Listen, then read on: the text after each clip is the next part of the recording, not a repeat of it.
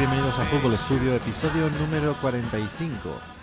Hoy os quiero hablar de prevención de lesiones y en concreto de cómo controlar la carga de entrenamiento durante la semana. Este tema, que es un poco quizá espeso, eh, que pensemos que es exclusivamente dedicado al preparador físico, eh, es cierto que el preparador físico debe controlarlo al máximo, mm, pero eh, esto puede ser útil tanto para entrenadores que no tienen preparador físico como para staffs más completos que a su vez, pues los entrenadores, los segundos entrenadores, creo que hay ciertas cosas que deben conocer, porque al final, hoy en día estamos tendiendo a que el fútbol, eh, cada, cada, miembro del staff eh, realiza una acción muy concreta en la que es especialista, pero en realidad todos debemos conocer de todo. Igual que el preparador físico debe conocer eh, cómo poder integrar la táctica dentro de sus tareas, el entrenador también debe conocer qué está pasando en, en la fisiología de un jugador cuando propone eh, una posesión, un partido condicionado, etcétera, etcétera.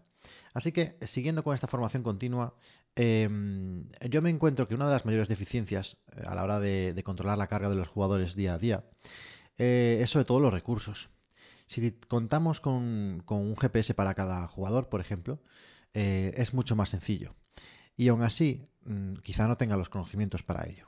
Así que los dos limitantes principales serían los recursos y el conocimiento. Para el conocimiento es para lo que estamos aquí. Los recursos, lógicamente, eh, hoy por hoy este podcast no se puede permitir regalaros a cada uno de vosotros un GPS. Así que debéis eh, intentar vosotros mismos eh, conseguirlos a través del club, a través de ser pesados con, la directiva, que necesitáis este tipo de, de material, etcétera, etcétera.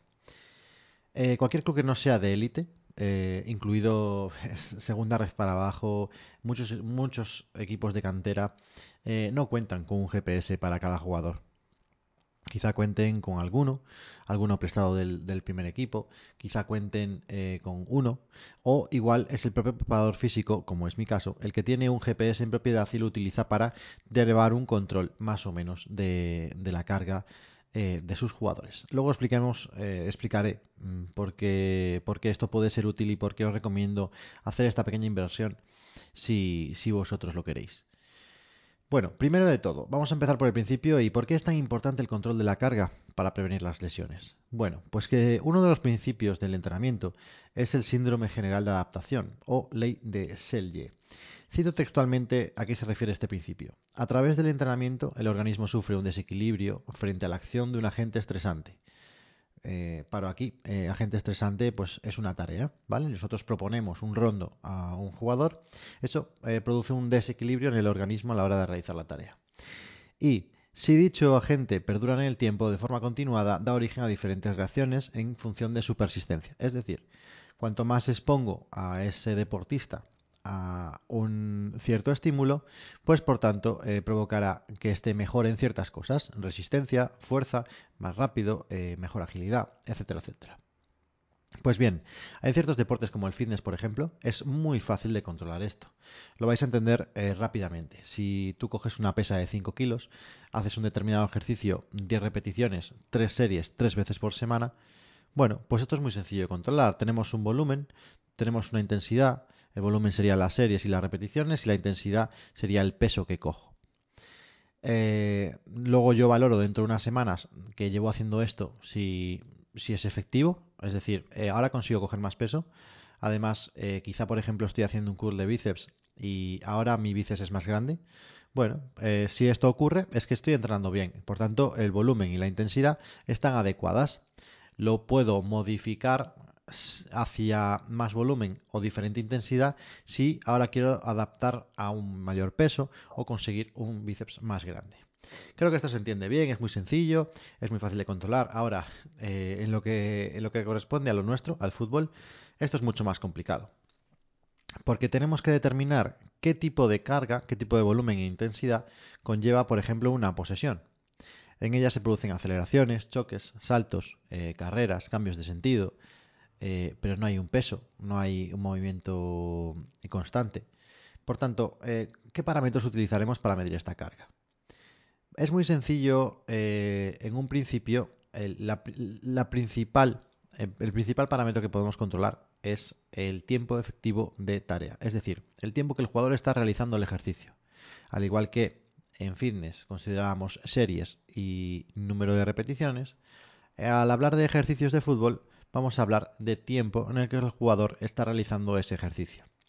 Por lo tanto, esto será nuestro primer valor de volumen, el tiempo. Eh, no podemos, eh, al final tenemos que, que subjetivar el tiempo, porque el tiempo efectivo realmente sería solo cuando el jugador está haciendo el ejercicio y el tiempo de descanso es cuando el jugador está parado. En una posesión, por ejemplo, tengo al jugador constantemente haciendo ejercicio, pero ejercicio a intensidades variables. Eh, si es una, una acción en la que estamos haciendo tiros a puerta y hay una fila de dos, tres jugadores, el jugador que no está haciendo ejercicio está en un descanso. Sin embargo, vamos a simplificarlo todo muchísimo más y vamos a controlar simplemente el tiempo que yo le dedico a esa tarea. ¿Vale? Esto nos va a hacer que, el cálculo final sea ligeramente indirecto, pero eh, no nos va a explotar la cabeza, no nos vamos a estresar con eso y eh, os puedo asegurar que no iréis tan desencaminados si al menos controláis este tipo de parámetros. Ahora, eh, tenemos el volumen, que es el tiempo, y, y, qué es la intensidad. ¿Cómo, vamos a, ¿Cómo sabemos cuál es la intensidad de ese ejercicio? Bueno, pues debemos tener en cuenta dos aspectos. La intensidad se mide a través de aspectos intrínsecos y extrínsecos. ¿Los intrínsecos cuáles son? Pues todos aquellos que afectan a la fisiología interna del deportista. El lactato, el CPK, eh, las pulsaciones. Eh, no, os preocupéis si esto os suena a chino, eh, pero básicamente es todo lo que ocurre dentro del deportista. ¿Y cómo podemos saber ¿Qué es lo que ocurre? ¿Cuál es ¿Cómo se mide esto que, de lo que estoy hablando? Pues bueno, hay muchas maneras de hacerlo, pero eh, la principal y la más utilizada en el fútbol, a pesar de que hablemos con deportistas de cualquier nivel, incluso en la élite, es el RPE, que en inglés se dice Rate of Perceived Exertion, pero que en español lo decimos que es la percepción subjetiva del esfuerzo. Básicamente una puntuación del 1 al 10 por parte del jugador acerca de lo intenso que para él ha sido el ejercicio o la sesión. Depende de lo que preguntemos en función de la información que queramos. Es decir, nosotros podemos eh, parar después de la tarea y decirle a un jugador, oye, dime del 1 al 10 cómo intenso ha sido para ti esta tarea. Y entonces tendremos el valor de esa tarea en concreto. Ahora, lo más común es eh, ir por sesión. Entonces, al final de sesión, se le pregunta jugador por jugador eh, del 1 al 10, cuánto ha sido intenso para ti la sesión. Y entonces es cuando te, tendremos ese valor de mm, eh, percepción subjetiva del esfuerzo de la sesión. Con este valor, luego lo que hacemos es una media de la plantilla que podemos sectorizar pues por posición, podemos sectorizar por edades, podemos sectorizar eh, eh, por el, estado físico de cada jugador. Hay muchas formas de hacerlo, ¿vale? lo más simple es directamente hacer la media total de la percepción del esfuerzo. Esto, bueno, tenemos ahí em, que, tener en cuenta que hoy en día que se trabaja mucho por posiciones, pues va a haber diferencias en cuanto a la percepción del esfuerzo de un jugador a otro en función de la sesión del día, si ha ido dirigida más hacia un trabajo intenso de defensas o de, mediocentros o de, o de banda. Entonces, eh, bueno, yo lo que os puedo decir es que al final de mes, al final de semana, eh, ese valor de media del RPE te va a dar un valor muy válido con el cual trabajar y con el cual tú puedes ir viendo cómo es la intensidad de tus sesiones. Os puedo asegurar que cuando vosotros tenéis la, mm, la percepción en la cabeza de que una sesión ha sido muy intensa, el RPE va a salir alto. Y cuando manejáis una sesión que creéis que ha sido bastante light, el RP es bajo. Entonces, el preguntarse continuamente, el estar preguntando al jugador eh, cuál es el RP de la sesión, tiene esa validez de que no solo lo vas a pensar tú si esto es alto, esto es bajo, sino que además vas a tener el feedback directo del jugador que es el implicado en las tareas. Por tanto, es muy, muy útil. Ya tenemos el volumen, ya tenemos la intensidad, es el tiempo, es el RPE. Por tanto, eh, nos faltaría un único parámetro que es el extrínseco y es em, cuánto ha corrido ese jugador, cuántos metros ha hecho, cuántos sprints ha hecho, cuántos saltos ha hecho, cuántas em, aceleraciones. Esto, por desgracia, hay una única manera de saberlo y es a través de un GPS. Y además, eh, bueno, vais a tener en, breves un vídeo en, YouTube, en el canal de Fútbol Studio, una guía de compra de GPS, pero ya os adelanto que el precio mínimo de un GPS que tenga un mínimo de calidad es entre 100 y 150 euros, dependiendo de si lo compras en packs o si vas eh, a la compra individual de este GPS. Em, no es una gran inversión eh, si cuentas que un GPS dura muchísimo tiempo. Yo llevo dos temporadas actualmente con el mío y, mm, te da una información súper válida que no hay forma de captarla de otra manera. Entonces, si no tienes nada de material, solo tenemos el tiempo y el RPE. De esa manera, si tú multiplicas el tiempo y el RPE, te va a dar un valor de carga que para ti va a ser eh, tu forma de controlar la carga. Entonces, si tienes un valor más alto de esa multiplicación, vamos a tener una carga más alta. Si tienes un valor más bajo de esa multiplicación, vamos a tener una carga más baja. Bueno, si no tenías mucha idea de cómo hacer esto y has llegado hasta aquí y ya has entendido hasta ahora cómo poder controlar mínimamente la carga, yo ya me quedo contento. Pero vamos a ir un pasito más allá, no nos vamos a quedar aquí. Y ahora, eh, ¿os acordáis de estos parámetros extrínsecos de los que hablábamos, eh, los que solo daba el GPS? Bueno, pues eh, a pesar de haber dicho que solo se pueden conseguir con el GPS, yo antes de tener eh, GPS y, aún actualmente utilizo otra fórmula totalmente indirecta de eh, calcular cuál es la carga de cada tarea en función de cómo es la tarea. Y es que existen un montón de, artículos, de papers, en los cuales eh, pues otros preparadores físicos con, sus 25 GPS han podido calcular la carga que eh, supone, por ejemplo, un juego reducido de 3 para 3, o que supone realizar unas evoluciones, o que supone realizar un rondo, que supone realizar un reducido de 5 para 5, y qué pasa si le pongo comodines, etcétera, etcétera. Por tanto, eh, a partir de esto, lo que se consigue es una estimación de cuando hago esta tarea, esto tiene un valor X. Cuando hago esta tarea, esto tiene un valor eh, Y. ¿Vale? ¿Cómo podemos utilizar esto? Pues a la fórmula que hacíamos antes, que era multiplicar el RPE por el volumen, vamos a sustituir el RPE por eh, un valor extrínseco de la carga, en función de cómo ha ido la sesión. ¿Cómo vamos a hacerlo? Pues vamos a multiplicar cada tiempo de la tarea por un, un multiplicador de valor en función de lo intenso que pueda ser esa tarea.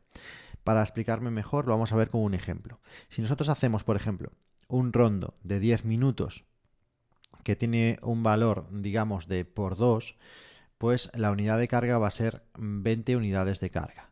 Si nosotros hacemos una posesión de 3 para 3 de 10 minutos y eso tiene un multiplicador de por 3, por tanto 10 minutos de posesión van a suponer 30 unidades de carga. Es el mismo tiempo dedicado, pero el ejercicio es más intenso.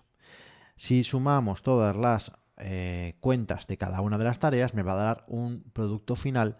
Imaginaros que hacemos, por ejemplo, una sesión de 10 minutos de rondo más 10 minutos de posesión. Punto pelota, hasta ahí. Pues serían 20 unidades de carga más 30 unidades de carga, 50 unidades de carga para la sesión. ¿Esto te dice algo? Bueno, pues quizá eh, con un entrenamiento no, pero a lo largo de que vas evaluando cada uno de tus entrenamientos con este sistema, vas a conseguir observar si esas unidades de carga que tú les has otorgado pues tienen una relación con el RPE, que lo habíamos quitado de la ecuación, pero ahora lo vamos a utilizar para eh, comparar si el RPE es mm, relativo a lo que nosotros estimamos de cada tarea. Bueno, eh, esto os voy a acompañar en la descripción del podcast eh, y en concreto lo voy a colocar en la newsletter de, esta semana, de hoy lunes, que es cuando estamos grabando este podcast, para eh, que podáis tener en cuenta los valores que al menos yo utilizo para ponderar cada ejercicio. ¿De dónde he sacado yo esto? Bueno, pues primeramente, como os he dicho antes, hay numerosos papers donde eh, cada preparadores físicos con, sus GPS han podido ponderar cuál es la intensidad de una tarea u otra. Pero luego está también lo que ocurre a lo largo del tiempo. Yo llevo ya bastantes años entrenando como preparador físico y utilizando este sistema. He ido ajustando los valores de carga de cada tarea en función de eh, los RPs que he ido consiguiendo de mis jugadores. Eso quiere decir por tanto, a lo largo del tiempo he conseguido unos valores de multiplicación para cada tipo de tarea que se ajustan a la realidad de mis jugadores y de mi contexto.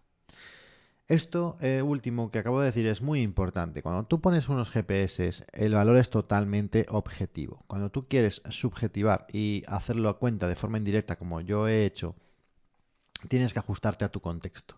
Por tanto, puedes utilizar si quieres la plantilla de valores que yo tengo para cada tarea, pero vas a tener que ajustarla a tu contexto.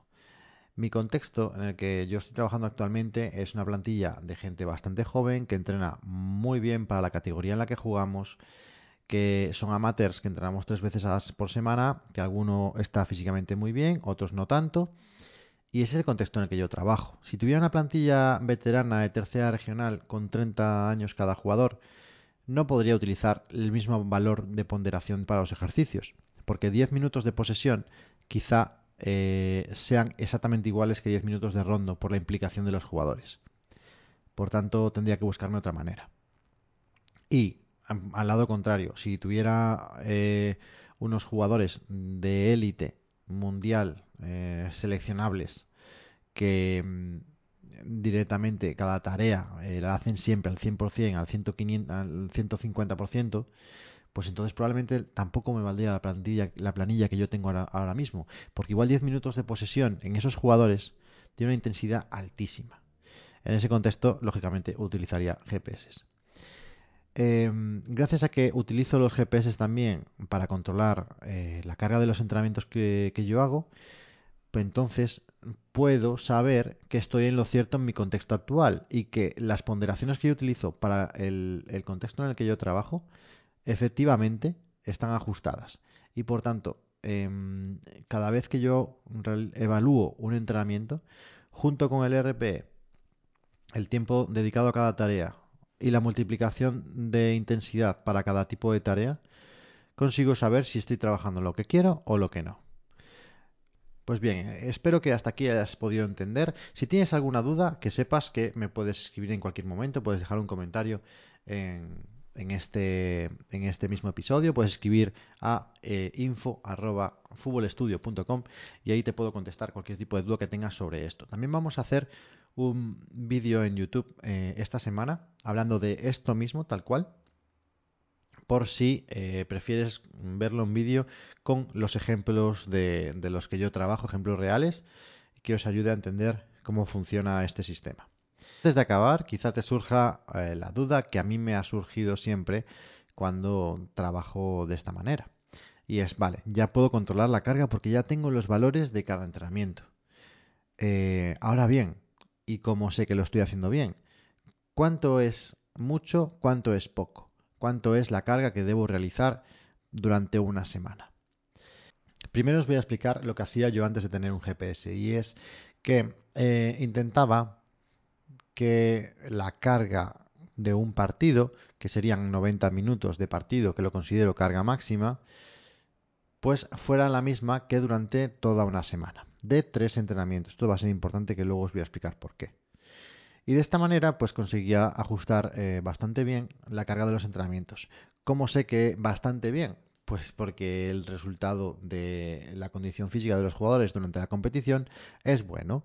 Eso es algo que, es subjetivo realmente. Hay buen rendimiento del jugador en partido, por tanto está entrenando bien. Es lo que hay, independientemente del resultado. ¿Vale? Bien, ahora, eh, ¿y si tenemos un GPS? ¿Cómo puedo saber que sí que lo estoy haciendo bien? Pues esto es mucho más sencillo y es por eso que yo al final eh, acudí a hacer esta pequeña inversión. Si vamos hacia los papers, un enlace que os voy a dejar en la descripción también de esto que os voy a hablar ahora, en el fútbol profesional, entrenando cinco días a la semana, ojo, porque no, quizá no es el contexto de todos vosotros, un jugador de media realiza unos 23 kilómetros de distancia recorrida a lo largo de la semana, un kilómetro de distancia de alta intensidad o sprint y 120 aceleraciones. Esto eh, en cuanto a eh, los datos comparativamente con los que me da a mí el, Catapult. Em, las aceleraciones, eh, cada GPS hay que ver en qué valores se consideran, ¿vale? Para después tenerlo eh, como referencia y poder saber si eh, las aceleraciones que te marca tu GPS son las mismas que, por ejemplo, han investigado en este paper. Pero bueno, sin liarme mucho más. Eh, esto supone que los valores que trabajamos durante la semana son aproximadamente un 150% con respecto a lo que van a hacer en un partido para toda la semana en cuanto a la distancia recorrida y un 30% más de sprints y un 30% más de aceleraciones.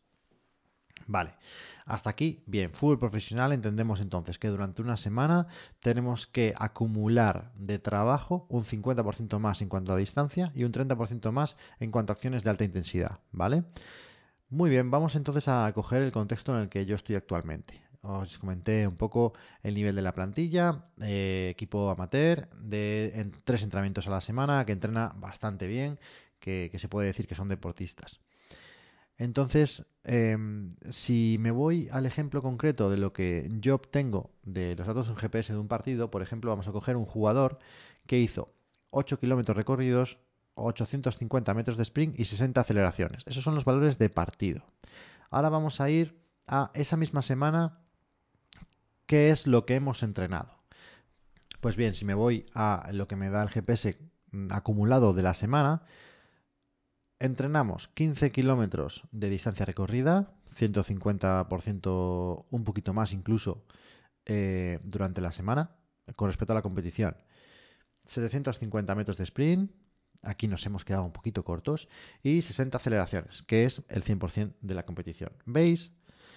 Que lógicamente en tres días no puedo llegar, sin poner en riesgo la integridad física de mis jugadores, a realizar el volumen que realiza un jugador profesional. ¿Por qué? Pues imagínate que tú te has saltado el gimnasio toda la semana, llegas el domingo y pretendes hacer 50 eh, series de banca, de press banca, porque quieres compensar todo lo que no has hecho durante la semana. Probablemente eso acabe bastante mal. Esto es lo mismo. Si yo entreno tres semanas, eh, hasta ahora lo que yo considero es que mm, para mí acumular el 100% de los valores de competición está muy bien. ¿Vale? Si consigo hacer un poquito más de, valores en cuanto a la distancia recorrida, perfecto. Voy a intentar llegar al 150%, que eso es más sencillo. Pero ya os digo que a nivel de aceleraciones y de metros de sprint recorridos, superar el 100% de lo que vais a hacer en competición en tres días es bastante difícil. Así, así que, mm, bueno, eh, por ahora eh, y bajo mi experiencia, eh, considero que llegar al 100% durante la semana está muy bien. Y bueno, quiero concluir entonces con un pequeño resumen de todo. Si no tengo eh, nada, si tengo cero recursos y, quiero controlar de alguna manera eh, la carga. Eh, si no me quiero liar mucho, utilizo el RPE solo. Eso ya me va a dar un valor del 1 al 10 de qué de intensa ha sido cada sesión. E intentar que durante las tres sesiones, al menos dos de ellas superen el 7. Y la última sea de carga baja. ¿Que me quiero complicar un poquito más? Pues vamos a ir midiendo el tiempo de cada tarea y vamos a multiplicarlo por eh, un, valor que asignaremos de multiplicador en función de la intensa que es la tarea. Lo que os comentaba antes.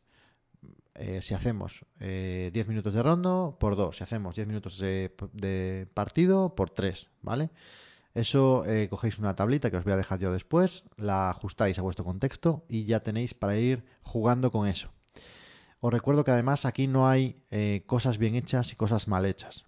Podéis ir jugando con estas fórmulas, no las tengáis muy en cuenta hasta que vosotros encontráis los valores que, con los que os sentís a gusto y a partir de ahí empezáis a tomar decisiones en función de eso, si ya veis que eso está funcionando, ¿vale?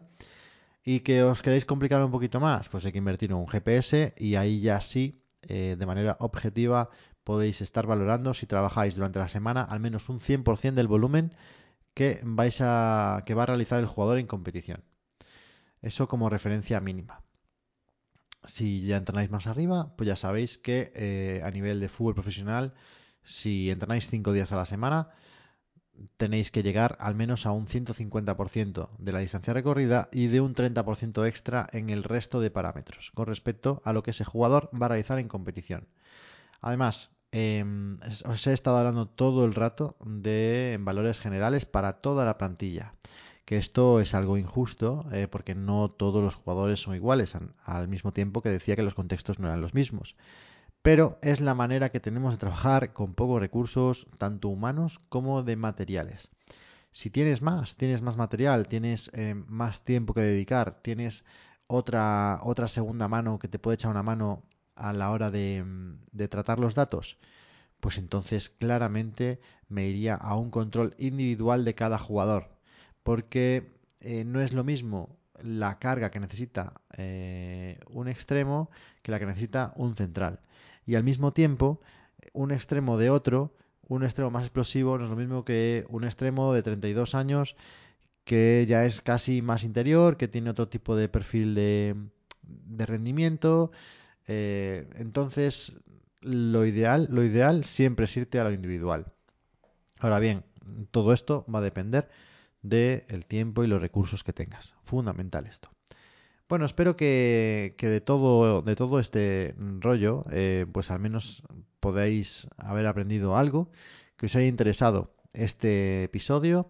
Eh, estoy seguro que, que, a alguno le costará un poquito más entenderlo, pero bueno, que sepáis eso, que esta semana vamos a sacar un vídeo en YouTube también hablando sobre esto mismo, eh, porque creo que de manera visual igual se puede complementar a este podcast para entenderlo mejor.